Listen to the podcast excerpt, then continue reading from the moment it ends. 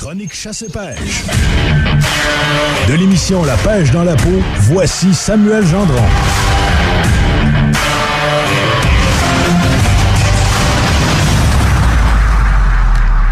Bon matin, mon cher Sam. Oui, bon matin, Alex. Comment ça va? très de bonne humeur. Très ben bonne oui, humeur hein, t'as l'air enjoué. C'est-tu parce que t'es rendu avec un nouveau pick-up ou... euh? Il y a un peu de ça. Ah. Là, Sam l'a dit le donc, mes cheveux sont corrects. Parce que Sam, il est arrivé puis il a dit Hey, ils sont bien corrects, tes cheveux. Ben oui, ils sont Puis là, corrects. hey, tu vois. Ben oui, j'écœure le monde. Ils sont beaux. C'est vrai, Alex, tu me mettais une image un peu. Je, je m'attendais à une grande surprise quand on Ah voyait oui? Véro. Oui, c'est ça. Finalement, j'ai dit, voyons, t'es donc bien belle. C'est parfait, ça. C'est Il est beau, fin, il est fin. Sam, de quoi tu vas nous euh, parler ce matin? Oui, ce matin, je veux revenir un petit peu sur le bilan 2020. Euh, le nombre de permis qui s'est vendu au Québec. OK, ouais. Euh, c'est quand même impressionnant. Puis j'ai- je veux faire un petit lien entre les années 2000 et 2020 pour voir la progression ou la régression des permis, des ventes de permis. Donc, euh, c'est ça que je vais vous parler. Puis, tout dépendant du temps que j'ai, après, j'ai toujours du stock intéressant pour vous. Là. Fait que pour les permis, là, en 2020, on a eu au Québec une vente de 1 225 588 permis. Ah, c'est ouais. quasiment euh, une personne sur huit. là. C'est quand même beaucoup. impressionnant. C'est beaucoup. Puis ça, ça inclut les permis de chasse, de pêche et de piégeage. OK. OK. C'est les trois ensemble. C'est quand Le même. piégeage, euh, Sam, est-ce qu'aussi on parle des collets, euh, des, des, des- Oui, oui. Ouais. En fait, dans, dans le piégeage, c'est les tra- euh, le trapage, les, les pièges à ours, là, qu'on va dire, et le collet. Ça inclut tout, sauf le lièvre qui, est- qui est vraiment euh, qui est à part, là. Un petit gibier, là. Fait que si on parle du piégeage, là, en, en 1999, on était à 8000, plus ou moins 8000 permis par année. Là, en 2020, on était à plus ou moins 7500. Fait que, tu sais, la population, elle augmente, etc. Mais là, on voit une baisse de plus Mais ou moins oui. 500, Ouais, c'est euh. 500 permis. C'est surprenant. Je vais y aller avec une plus forte un peu, la chasse. La chasse, en, deux, en 99, on était à plus ou moins 500 000 permis par année. Euh, maintenant, en 2020, cinq- presque 510 000 permis qui sont vendus. Donc, on a une, augmenta- une légère augmentation au Ouais, niveau de c'est la ça. chasse. Ben, ça me surprend. Honnêtement, je m'attendrais à une augmentation plus élevée, surtout que, ben, j'imagine qu'on en parle plus qu'en 1999. là. C'est ouais, plus ben, les médias sociaux, Ben, euh, les des- salons de, de chasse et Ah oui, pêche qui fait beaucoup. ça. Oui, c'est ça. Des fois, il y a des personnes qui s'intéressent davantage. Oui, c'est ça. Puis là, je gardais la pêche pour la fin, qui est mon petit dada personnel. J'ai- comme une mission personnelle de vouloir en parler, de donner le goût aux gens pour ça. Puis on regarde, en 99, on était à plus ou moins 770 000, soit 773 000 permis. Ah, et puis là, en 2020, on est à 710 000. Ah, une baisse de plus on ou a- moins Ah, 65 000. On aurait pensé que ça, tu sais, qu'il y aurait eu une- peut-être un engouement particulier, surtout avec la pandémie. On verra en 2021, Ouais, peut-être que ça va. 2021. Oui, c'est ça. Ce serait intéressant de voir Ouais. si ça a augmenté, mais je suis persuadée qu'on va voir des Ben, gens pêcher davantage. J'espère. On est beaucoup à faire des efforts dans ce sens-là. Puis c'est le fun, en plus. Je dis pas si c'était plate, mais c'est le fun, la pêche. Là. Bon. Ben oui. Après ça, il y a, il y a le ministère euh, des Fonds de forêt et parcs qui a sorti son bilan euh, des animaux chassés par espèce euh, 2020. Puis J'ai regardé ça, puis au niveau de l'orignal, euh, en 2020, il y a 20 000 orignaux qui ont été récoltés, quand même. OK. 20 000 orignaux pour 170 000 chasseurs. Il y avait 170 000 chasseurs inscrits pour ça, pour l'orignal. Qui est quand même une bonne saison, globalement. Oui, c'est bien. Très bon pour faire le cri de l'orignal, toi, Sam? T'es-tu bon là-dedans, Ah, j'ai pas. ben, j'ai une application, je l'ai oublié Ah, à la maison. Ben Ouais, oui, c'est rendu. hey, Une là. Il y a application sur ton des- téléphone. Ben oui. Mais ça, Hein? Oui, Alex, il y a des gens qui vont y aller comme ça. Ou avec des petits crières. Dans le fond, c'est comme un petit récipient, comme un sel, poivre, là.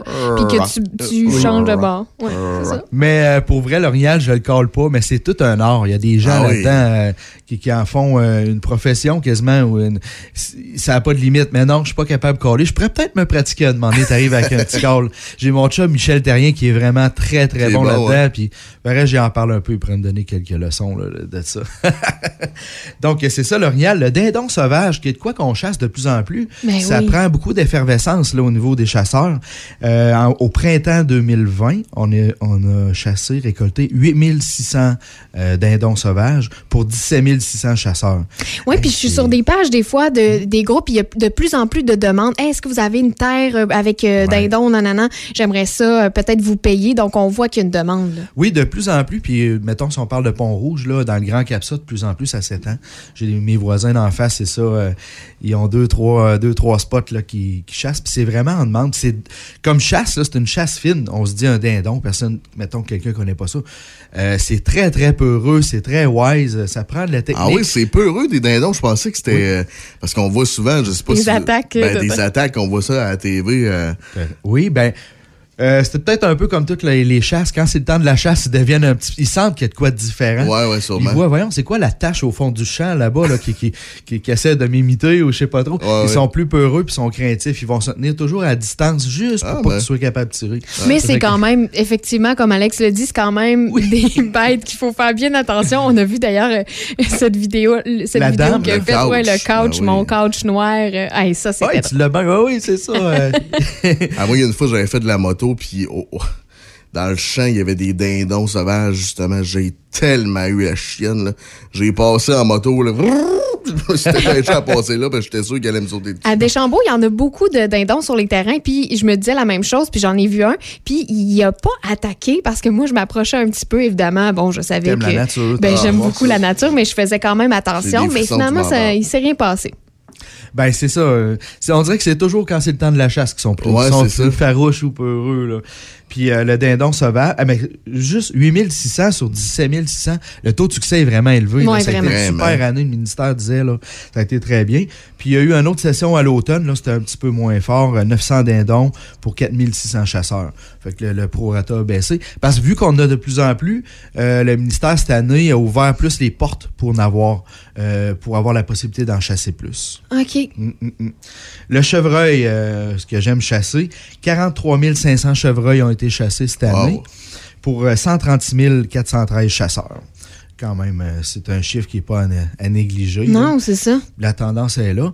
Euh, J'ai cherché pour les, les loups, les loups et les Ah. coyotes. Je me suis dit, moi, chercher un peu Ouais, là-dessus. ouais. Et Sam, les gens qui vont faire la chasse au loup, dis-moi, est-ce que c'est pour la fourrure? On mange pas ça du Non, loup, là, j'imagine. C'est la fourrure. C'est la fourrure. C'est comme un chien, quasiment. là. Ben, c'est dans cette. f- C'est un canidé, effectivement, là. C'est dans cette famille-là. Puis le loup, on peut le chasser ou on peut le trapper. On peut faire les deux. Puis là, la trappe, elle vient de finir, justement. C'était jusqu'au 1er mars 2021 qu'on pouvait le trapper. La chasse est bonne encore jusqu'au 31 mars 2021. Puis euh, le loup, euh, c'est un animal bien particulier. Hein? C'est un animal qui se tient en meute. C'est un animal très hiérarchique. Tu le mâle alpha qui s'occupe de la, de la meute. Puis euh, c'est quand même très prisé. C'est quelque chose de, je dirais, populaire au niveau de la trappe, peut-être un peu plus. Puis on en a quand même, si on s'en va dans le coin de la ZEC, euh, euh, la ZEC blanche, euh, plus en s'en allant vers les terres Saint-Raymond, on a de- quand même beaucoup de loups. OK, il y a des gens qui font ça ici, Ah là, oui, dans, dans Port-Neuf. Oui, oui, absolument, Hein? c'est ça. Euh, Il y, a- il y a quand même beaucoup de chasse à ça. Et puis, euh, mais j'ai pas de chiffres, par exemple. Puis on est justement dans la période euh, de reproduction, c'est le temps du rut février-mars là, euh, du loup. Puis c'est pour ça que la chasse va, la, la- la chasse va se terminer. Parce qu'après ça, c'est pendant deux mois, c'est la gestation là, des petits louveteaux là, qui vont s'en venir. Là. Ah, c'est cute. Ouais, puis c'est quelque chose de cute là-dedans qui est spécial. Euh, ça marche en famille, une meute de loups. Puis lorsque la, la mère va avoir son petit louveteau ou ses petits louveteaux, euh, pendant deux mois, elle reste avec eux tout le temps, tout le temps. Puis là, le mâle alpha, les oncles, les tantes, parce que c'est une famille, là, ils vont chasser. Ils vont ramener les animaux à la mère puis au louveteau pour les nourrir. C'est pas juste le père puis la mère qui s'occupent des. euh, Oui. Ouais, c'est toute la famille. Puis au début, ils vont apporter des petits animaux euh, morts, en fait, pour que ce soit facile à manger. Puis plus que ça va, ils les habituent déjà à la chasse. Ils vont emmener, exemple, une perdrix avec euh, un aile cassée. Exemple, euh, est affaibli, ils vont l'apporter au petit louveteau pour développer son instinct, son instinct de chasse déjà là, assez Ah, jeune. ouais. là. Ils vont faire ça. Ils leur donnent des enseignements comme ça. Euh, c'est très, très civilisé. Là. Je lis beaucoup ces temps-ci là-dessus, le loup, là, c'est très civilisé. Puis, euh, qu'est-ce que je voulais dire aussi? Ouais, c'est ça. Des fois, on entend le, le, le, le fameux loup solitaire. On entend ah, un loup solitaire, loup rusé, etc. Mais je pense que c'est un mythe. J'en parlais avec Michel Terrien, qui est une sommité un peu avec les loups, justement. Véro, je pense que tu as eu l'occasion euh, Oui. d'en entendre parler de Michel. Là.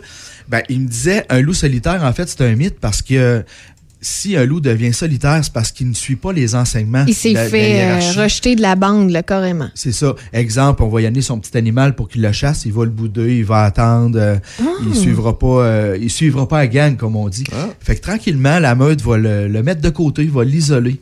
Ça se fait naturellement. Puis là, oui, il devient solitaire, il va chasser un petit peu, mais au bout de la ligne, il va devenir. euh, il, va en mourir. là. Un loup solitaire, ça Ah, peut pas. Oui, parce Ah, qu'on ouais. pensait avant que c'était un loup qui était peut-être plus malin aussi, tu sais, plus agressif, ou un loup blessé et tout ça, mais finalement, on se rend compte que la, la meute, c'est c'est comme ça. Qui, T'es t'es dans la gang. Ouais. C'est comme un clan, là, c'est ça. Puis je trouve ça drôle que tu parles de loup, euh, Sam, parce que en fin de semaine, mon copain me, ben, en fait, je l'ai tagué, je l'ai identifié en dessous d'une publication pour aller dormir. Ça s'appelle comme une nuitée avec les loups, et c'est d'ailleurs Michel Terrien hein, qui en est responsable. Ouais. Donc, vous êtes dans un, un chalet ou une cabane, un chalet J'ai vu ça, lodge. ils sont pas à l'occupation double, il me semble. J'ai j'ai vu. Ah, le- je, ouais, je, j'ai vu hmm, ça je passer. sais pas. je-? J'ai aucune Ouais, je idée. pense. J'ai- aucune idée si, euh, s'ils sont allés, mais bref, euh, vous pouvez faire cette activité-là. C'est sûr que c'est des activités qui sont assez chères. Donc, vous dormez, puis vous avez une fenêtre, vous regardez les loups et tout ça. Puis, euh, ben moi, je disais, c'est sûr, je serais toujours devant cette fenêtre-là. Il n'y aurait loups, aucune hein? chance que je bougerais de là. Mais c'est des, des loups en, en captivité. Là, c'est un grand, c'est un enclos qui est quand même très Mhm. grand. Puis tu me parles de ça, puis j'avais, euh, Michel me contait une anecdote parce que ça fait plusieurs années qu'il fait ça. Puis tu peux vivre l'activité hurler avec les loups qu'il appelle. Ah? Donc euh, c'est le soir que ça se passe.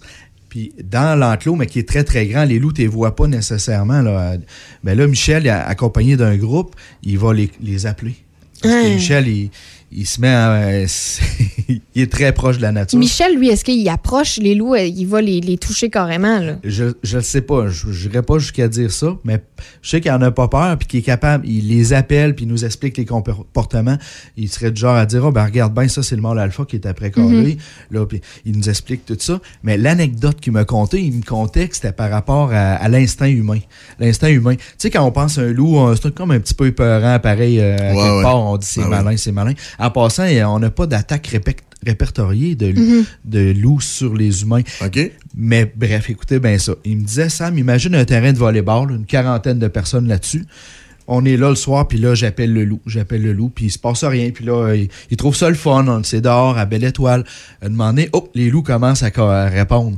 Puis là, Michel, il répond, puis là, il se parle. Tout d'un coup, là, les- le terrain de volleyball rapetisse, là, de plus en plus. Puis il dit, tu sais, les, les gars avec des gros pick-up comme toi, Sam, là, c'est une blague. Mais tu sais, les morts, euh, les gens très, très fiers, très durs, sont dans les extrémités du terrain de volleyball. Plus que, que les loups répondent, plus que les gens se resserrent. Il dit à la fin, là, euh, c'est naturel, c'est l'instinct. Je- On juge pas personne. On est à peu près tout autour d'un- d'une grosseur d'une table de pique-nique. On est tous collés. Puis on, on- le loup cale là, encore. Parce qu'on a peur. Veut, veut Ah, pas, les ça, gens se tout le monde se resserrent, restent proches. Ah. Puis il m'expliquait, c'est le même phénomène à Yellowstone avec les bisons. Les bisons, lorsque les meutes de loups viennent les attaquer, ils se mettent en rond, naturellement comme un bouclier, Ah. Avec euh, les femelles et les, les enfants, là, les, les- les bébés, au centre. Puis ils forment un rond. C'est un instinct naturel. Le monde se sert pour euh, Alors que finalement, Oui. ça fait une proie plus facile pour les meutes de loups, tu sais, d'a- d'avoir des gens qui sont en, en peloton. Ouais, c'est ça, exactement. Ben, en tout cas, euh, c'est un instinct de vouloir se protéger Mm. de cette manière-là. Je trouvais ça vraiment hot, puis il le vit à chaque fois, puis il dit, je trouve ça drôle parce que on est tous égales, tu sais, dans le fond. On est tous pareils. Moi, j'ai l'image de, de l'émission Un zoo euh, pas comme les autres là, à TVA, qui, euh, ben, c'est le Miller Zoo, qui ont des loups justement euh, dans leur dans leur euh, dans leurs enclos, puis euh, nécessairement euh, la fille qui est propriétaire là, du Miller Zoo, dont j'oublie le nom, euh, va littéralement flatter les loups, euh, leur jase. C'est vraiment comme des chiens pour elle. Puis c'est c'est impressionnant parce que on est habitué justement d'avoir l'image du méchant loup, mais euh, Oui, mais il faut faire attention parce que tu vois, moi, je suis allée au parc Omega, puis on avait dit clairement que ces loups-là qui sont en captivité, qui sont euh, pas dans la nature, ils sont encore plus dangereux pour une personne comme toi et moi si on allait dans l'enclos parce que c'est des loups qui vont euh, davantage. Ils ont pas peur de l'humain. Alors, ça. ils vont. Parce qu'à la base, il faut dire à la base, ils ont peur, mettons, Oui, c'est ça. Dans la, Ouais. oui, exactement. Donc, dans la nature, ils s'approcheront pas de nous, là. Mais là, ils n'ont pas peur de l'humain, alors c'est sûr qu'ils vont pouvoir avoir un genre Ben, de. je pense de- que dans, le- en tout cas dans leur cas au une Miller Zoo. Ouais, c'est ça, exact. Mais dans leur cas du Miller Zoo, ils l'ont eu jeune, je pense. Mhm. Oui, c'est C'est ce qui ça. explique euh, le- la, la proximité justement avec le propriétaire. Hey, par rapport à la chasse, parce que les loups, c'est des, des- des individus qui vont chasser en troupe. Ils font des embuscades. Euh, ils ont des techniques. Il y en a un qui va provoquer euh, le gibier plus faible ou plus jeune. Euh, il peut avoir des, des loups un petit peu plus loin à des endroits qui l'attendent, qui l'attendent stratégiques, sur le bord d'une coulée, etc. etc. Euh, c'est impressionnant. Ils font des techniques, mais il faut savoir que les loups, lorsqu'ils attaquent, le taux de succès, là, c'est d'environ une fois sur dix. Ah, ouais, Ah, c'est pas ouais, beaucoup, là, dans C'est ça, ouais. Autant que le succès est impressionnant lorsqu'ils arrivent, autant que des fois, ils ratent leur coup. Là. Des côtes brisées, mettons qu'ils vont. Parce qu'ils vont s'attaquer à des gros gibiers. Là. Un orignal, euh, un chevreuil, ils iront pas vraiment sur le lièvre puis sur les perdrix. Eux autres, ils attaquent des gros gibiers. Là.